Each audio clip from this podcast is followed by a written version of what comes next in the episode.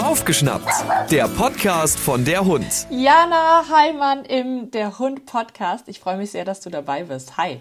Hallo, liebe Froni. Jana hat die Hundeschule Taffetölen. Da geht es ganz viel um Beschäftigung. Du machst viel Dummy-Training, du machst auch Dog Parkour, hast du gerade erzählt. Super, super spannend. Werden wir nachher noch mal ein bisschen drüber quatschen. Und du machst auch eines, was ich finde total einzigartig ist, was ich so noch nirgendwo anders irgendwo gesehen habe.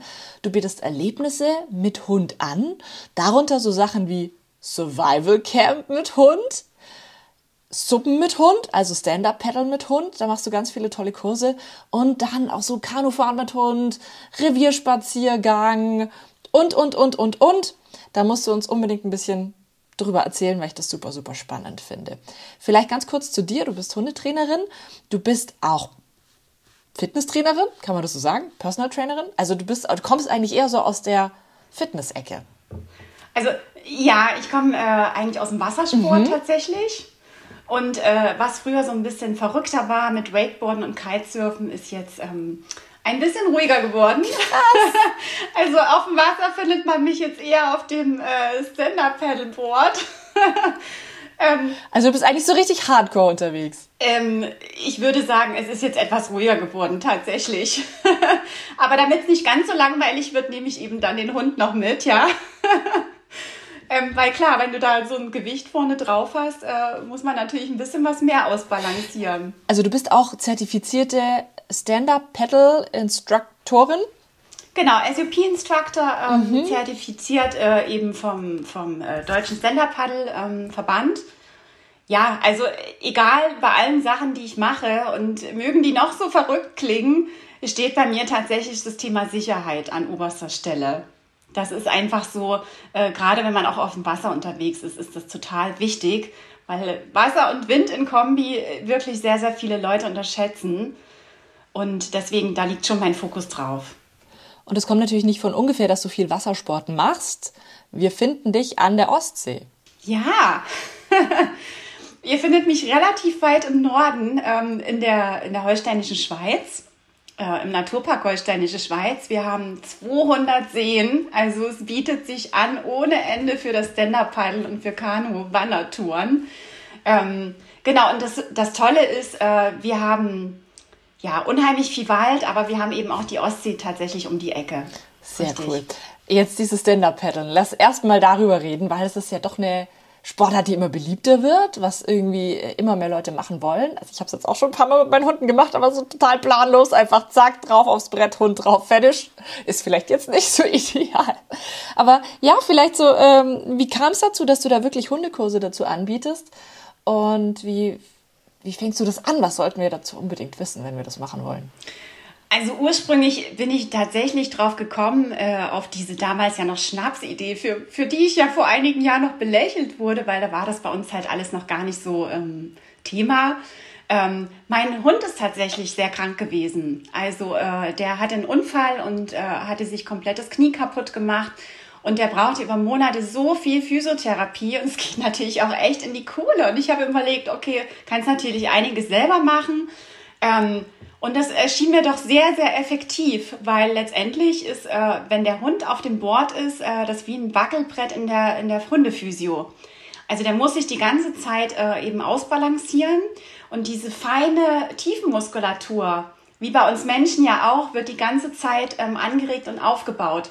Also wo du mit anderen Sportarten es einfach schwer hast, die auch ähm, zu trainieren.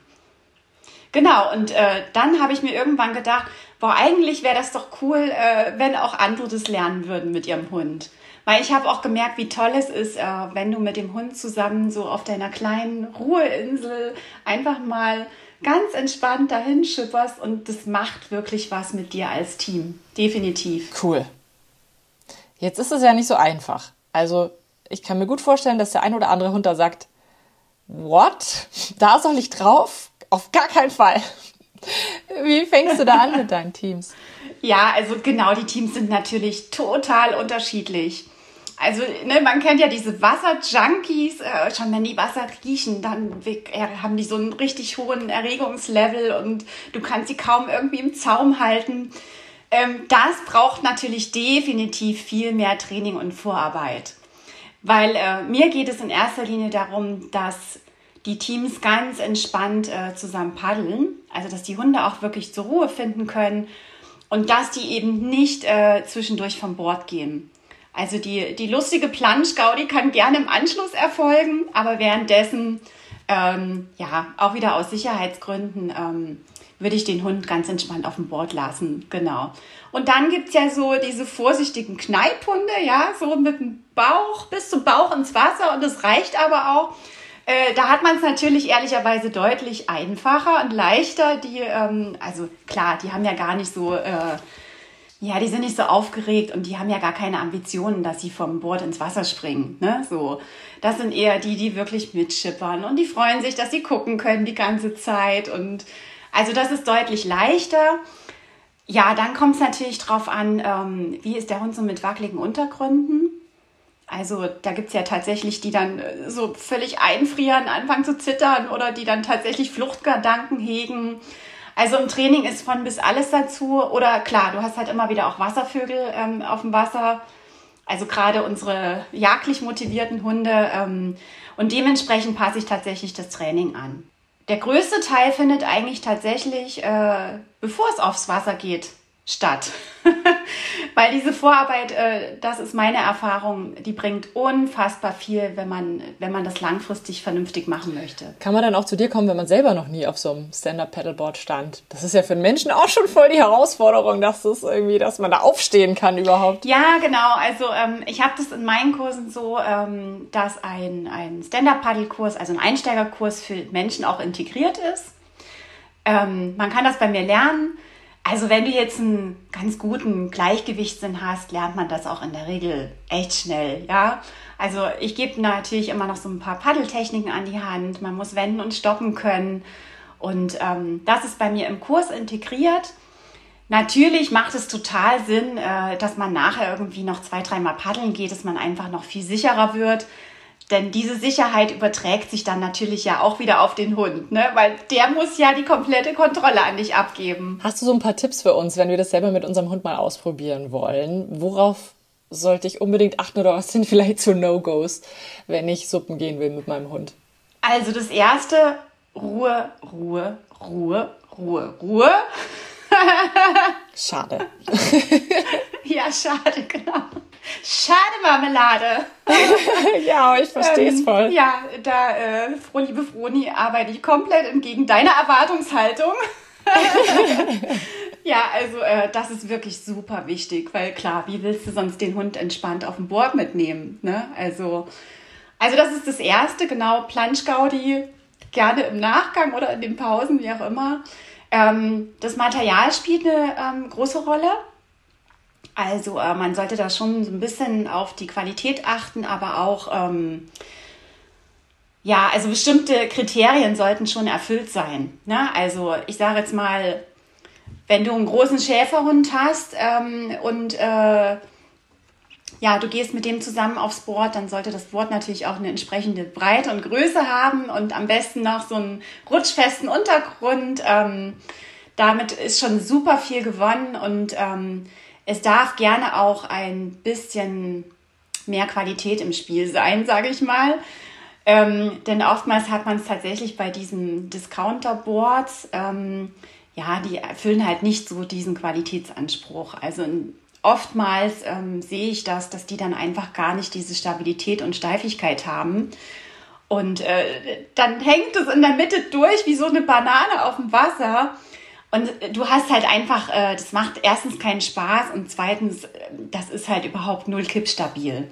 Genau. Also das äh, Material ist auf jeden Fall eine wichtige Grundvoraussetzung. Legst du da irgendwas drauf, dass die Hunde das nicht verkratzen? Kannst du da irgendwas empfehlen? Ist ja auch oft so, wenn man sich mal eins mietet irgendwo und mit dem Hund drauf geht, dass man vielleicht irgendwas mitnehmen kann. Ja, also beim, klar, beim Vermieter muss man nachfragen, ne? darf man den Hund da überhaupt mitnehmen?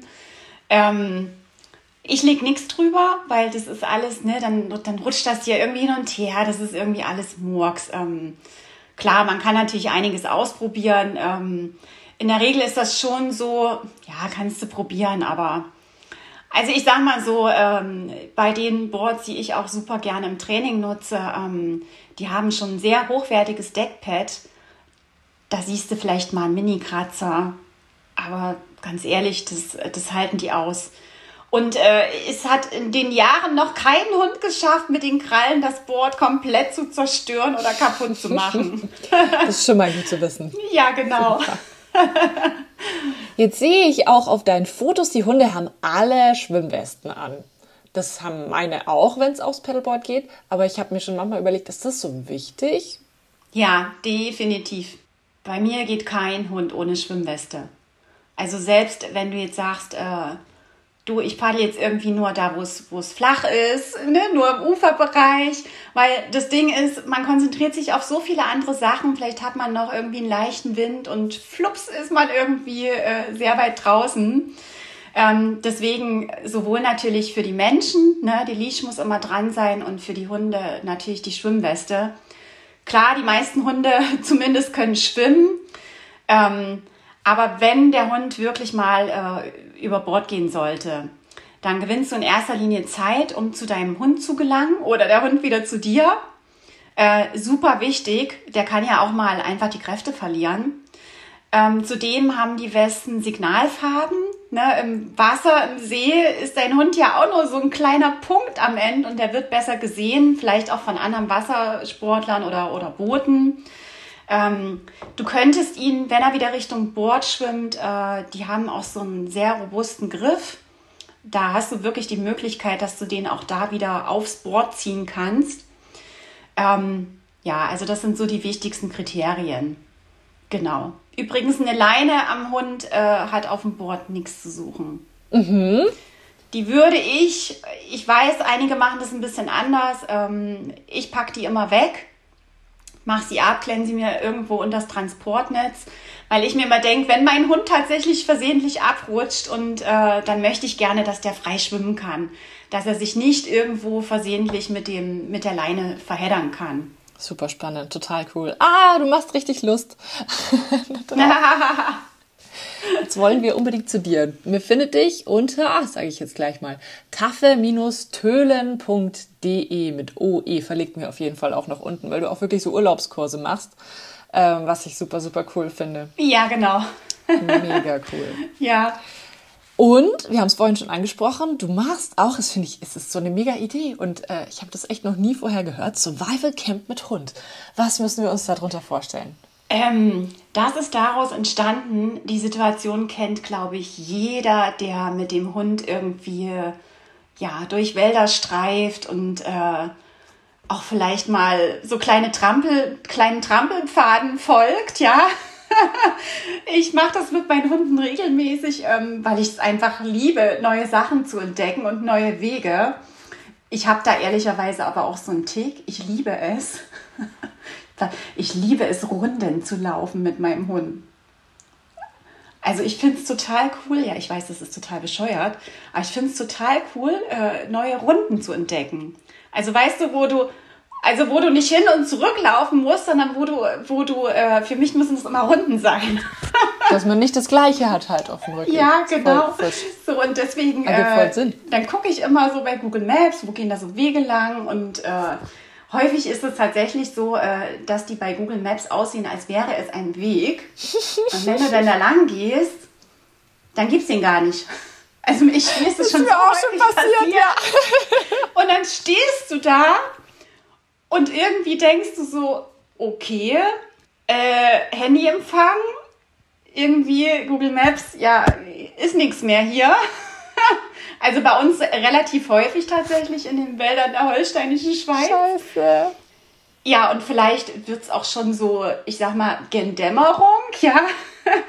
Also ich meine, da hast du ja wirklich, wenn man sich an nichts anderem orientieren kann äh, und da keine Ahnung von hat, äh, Sonnenstand, okay, wie war das jetzt nochmal? Hast du ja unter Umständen doch äh, ein kleines Problem. Und äh, so bin ich eigentlich drauf gekommen und dachte mir, boah, es gibt ja echt so Sachen, ähm, ja, wenn man auf so eine kleine, ich sage jetzt mal kleine Notfallsituation, man muss ja nicht immer gleich vom Worst Case ausgehen, ähm, wenn man da gut vorbereitet wäre, das wäre eigentlich schon ziemlich cool. So, dann weiß man einfach in diesen Situationen, was kann ich tun. Genau, und da zählt eben dazu ähm, Orientierung anhand von Sonne, von Moos, von Ameisenhaufen unter Umständen. Also da gibt es ja auch ganz viele Möglichkeiten. Krass. Ähm, ja, dann so Sachen, okay, wenn ich jetzt wirklich da im Wald übernachten muss, ähm, wie kann ich denn Nachtlager für uns bauen, dass man geschützt ist vielleicht vor Kälte oder vor Regen, Nässe. Von was kann man sich äh, ernähren? Welches Wasser kann ich trinken? Wie kann ich das aufbereiten? Ähm, wie kann ich die Sinne, also die ja wirklich überlegenen Sinne unserer Hunde, vielleicht da draußen nutzen? Ja, warnt er mich vor Wildtieren und so weiter? Führt er mich, wenn ich ihn mal genau beobachte, ähm, wo er hinhört, ja, wo die Ohr, beweglichen Ohrlappen sich hinbewegen, ähm, höre ich vielleicht selber wieder irgendwo ein bisschen was von Zivilisation oder so, ne? Ähm, ja, da gibt es ganz viele Möglichkeiten. Natürlich Erste Hilfe Outdoor spielt, spielt auch eine Rolle, ne, falls der Hund sich irgendwie verletzt. Ähm, gerade wenn man jetzt eben einen größeren Hund hat, äh, so wie ich, also den könnte ich mir mal nicht so eben äh, unter den Arm klemmen und wieder aus dem Wald laufen. Du hast aktuell zwei äh, Labis, oder? Zwei Labis, genau. Eine Hündin und einen Rüden und ähm, genau, mit denen äh, bin ich da auch regelmäßig unterwegs. es ist immer wieder spannend. genau, ja, so läuft es ab bei uns. Äh, Gewässerquerung, äh, also wir machen ganz verrückte Sachen. Äh, da gibt es ja auch ganz verschiedene Möglichkeiten. Und das Tolle ist äh, für die Teilnehmer, für die Teams, das sind wirklich so kleine Herausforderungen, die, die man eben gemeinsam meistert. Und das Tolle ist eben, wenn man sich dann dazu überwindet und, und das geklappt hat, ja, das, das ist, die sind halt einfach stolz auf sich und auf die Hunde. Das ist, äh, das schweißt einfach zusammen, so kleine Herausforderungen. Sehr cool. Ja, gemeinsame Erlebnisse bringen echt super, super viel einem auch so als Mensch-Hund-Team, was man irgendwie im Alltag dann doch viel zu wenig schafft. Ja, definitiv. Also eigentlich möchte ich schon sagen, das ist Beziehungsarbeit, definitiv. Also ja. Und da passt ja dann auch gut dazu, was du auch bei dir äh, im Angebot hast, ein Revierspaziergang. Ja, genau. Das ist noch ähm, ein relativ neues Angebot. Ja, ich äh, habe mich immer gefragt, Mensch, es wäre doch eigentlich cool, ähm, mal genauer über Wildtiere Bescheid zu wissen. So, ne, ähm, gerade dadurch, dass ich eben hier auch viel mit meinen Hunden im Wald unterwegs bin und die natürlich schon auch jagdlich motiviert sind. Also äh, Tequila ist mein, äh, ist mein Wildanzeiger, der funktioniert super zuverlässig. das ist schon mal gut. Aber trotzdem zu wissen, Mensch, wo halten sich denn die Wildtiere am Tag auf? Ne? Wo muss ich denn überhaupt mit denen rechnen? Welche Wildtiere leben da? Ähm, zu welchen Tageszeiten gehe ich vielleicht eher in den Wald? Ähm, ja, welche, wenn ich mal genauer meinen Hund betrachte, ne, von seiner Rasse und Herkunft her, welche Jagdstrategien verfolgt er denn? Kann ich da schon äh, vielleicht im Vorfeld handeln und, und genauer hingucken und äh, mich darauf vorbereiten, ja, dass er mir da nicht irgendwo abpäst? Und da habe ich einen ganz tollen Jäger dabei. Der ist unfassbar kompetent und äh, ja, man kann den ungefähr alles fragen, was man schon immer fragen. Ich habe ihn schon mehrfach begleitet und ich lerne jedes Mal immer wieder so viel Neues dazu. Also das ist wirklich toll, ne? Also ähm, was weiß ich, verschiedene Trittsiegel oder was machst du denn, wenn du plötzlich äh, vor der Wildschweinrotte stehst oder so, dann vielleicht auch noch mit dem Hund. Was mache ich? Stehen bleiben? Schreien und weglaufen. Ja, also das kann natürlich tatsächlich, äh, gerade wenn, wenn äh, die Bachen Jungtiere haben, ne, dann äh, kennen die nichts. Also dann sind die wirklich ähm, auf der Hut und tatsächlich auch im Zweifel sehr aggressiv. Ja, also da ist auch wieder Vorbeugen gut. Wie war das Vorbeugen ist immer besser als auf die Schuhe kotzen. Ähm, hä? hä? Ich weiß, es ist irgendwie so ein blöder Spruch. Ah, jetzt, jetzt habe ich es hab ich's auch gecheckt. Haha. Vorbeugen ist besser als auf die Schuhe kotzen. Schön. also da kannst du im Vorfeld dir auch, ne, ähm, die, also den Boden angucken. Also du kannst in die Luft riechen. Manche vergleichen das ja mit so einem Maggi-Geruch, ne? wenn, wenn die Wildschweinrotte irgendwie in der Nähe ist. Das, also natürlich muss der Wind schon auch aus der Richtung kommen, aber das ist schon ein einprägsamer Geruch. Äh, da geht man dann vielleicht doch eher besser woanders lang. Ähm, Genau, du kannst natürlich Spuren, ähm, also Trittsiegel dir anschauen und weißt dann auch schon, ah, okay, hier sollte ich vielleicht ein bisschen Abstand halten. Ähm, genau, also mega, mega spannend. Also äh, was da alles im Revier los ist. Und ich sag's dir, der weiß genau, wo Fuchs, Hase, Dachs äh, seinen Bau haben. Und das ist äh, wirklich, wirklich spannend. Mega cool. Ja, bei dir lernt man wahnsinnig viel in den Kursen. Das hört sich echt richtig spannend und abenteuerlich an. Und der nächste Schritt natürlich, was ich auch voll cool finde, ist das gemeinsame Jagen dann, also in Form von Dummy-Training. Definitiv, ja, definitiv. Dem äh, bin ich sowohl privat als auch natürlich ja mit der Hundeschule verfallen. Also gerade um so als Team zusammenzuwachsen, ähm, gerade wenn du, wenn du einen Hund hast, der super gerne apportiert, gibt es, glaube ich, irgendwie kaum was Besseres. Und das Schöne ist ja auch, das weißt du ja auch, äh, ich habe das ja mit meiner Hündin relativ früh auch angefangen, du kannst dir diesen ganzen Grunderziehungskram, kannst du dir ja eigentlich sparen, weil ist ja alles im Dummy-Training inbegriffen. Ne? Also dieses, ich sage jetzt mal, es soll jetzt nicht irgendwie bös klingen, ja, das ist, äh, liebe Leute, schon sinnvoll, in die Hundeschule zu gehen, ne? Aber man kann sich dieses stumpfe Sitz, Platz in der Gruppe und, ne, finde ich, kann man sich da echt sparen, weil das eben äh, im Dummy-Training ja alles inbegriffen ist. Und äh, das ist ja auch eigentlich das Credo meiner, meiner Hundeschule. Ne? Also ich habe mich ja eben auf die Erlebnis- und Beschäftigung spezialisiert. Ähm, weil ich finde immer, mit Motivation lernen die Hunde viel mehr, logischerweise und viel schneller. Aber auch wir Menschen. Na, also du hast viel besser, viel schneller so eine tolle Kommunikation zwischen Mensch und Hund. Und das ist einfach das, was mir auch Spaß macht. Und wirklich alles so unter dem Motto, wir erleben und erreichen gemeinsam was und kommen dadurch als Team weiter. Ganz genau so ist es. Finde ich super, super schön. Eine Sache müssen wir noch erklären. Wir haben es schon angeteasert. Dog Parkour. Was ist das? ähm, ja, Dog-Parcours kannst du dir vorstellen wie ein kleiner Hindernisparcours, der ähm, also wirklich mit allen möglichen Geräten, das können aber auch wirklich kreative Hindernisse sein. Also eigentlich hört sich voll sportlich an. Muss ich dazu sportlich sein? Nein. Gut. Nein. Also übrigens auch dein Hund nicht, ne? Also ähm, der Parcours ist jede Woche ein bisschen anders. Und das Schöne ist, man kann die Hunde da auch immer ganz anders durchführen. Also kannst damit unglaublich viel machen. Also beispielsweise, wenn du einen super hibbeligen Hund hast, ja, äh, den kannst du da wirklich ähm, ganz langsam über die Geräte führen. Also da geht es wirklich um Körperarbeit. Das bringt die Hunde, ja, fährt die runter. Das ist super. Ist auch wieder dieses Gemeinsame. Ähm, du kannst ihn einfach körpersprachlich rüber, über, über die Geräte führen äh, ne, einfach mal die Klappe halten und gucken, was passiert. Und das ist ja wirklich erstaunlich, wie orientiert die Hunde dann immer an den Haltern sind. Also das funktioniert echt super. Äh, da gibt es ganz viele Möglichkeiten. Oder man sagt, äh, ja, man hat mal diesen physiotherapeutischen Hintergrund. Ja, also Cavaletti kennt ja mittlerweile auch jeder. Und ähm, da kann man die Hunde natürlich auch, äh, da geht es eben dann um Körpergefühl und Balance. Das Schöne ist, Dog Parcours kann von jung bis alt jeder Hund machen. Also, weil man kann es natürlich wunderbar anpassen. Die alten Hunde bleiben einfach beweglich. Äh, die jungen Hunde kriegen besseres Körpergefühl. Äh, hippelige Hunde werden ruhiger, ist für jeden was dabei. Ähm, ja, das bringt einfach Spaß und Abwechslung. Klasse. Jana, super spannendes Konzept mit deiner Hundeschule Taffe Tölen. Ich danke dir sehr für das Gespräch. Deine Homepage ist unten verlinkt. Deine berühmten letzten Worte? Meine berühmten letzten Worte. auf die Schule, nein, vorbeugen ist besser als auf die Schule kosten.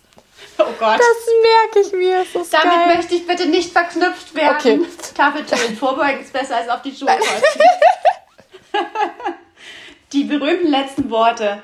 Ähm, ich finde immer, das klingt jetzt fast melancholisch, aber äh, wir haben ja nur eine begrenzte Zeit mit unseren Tieren. Leider, leider.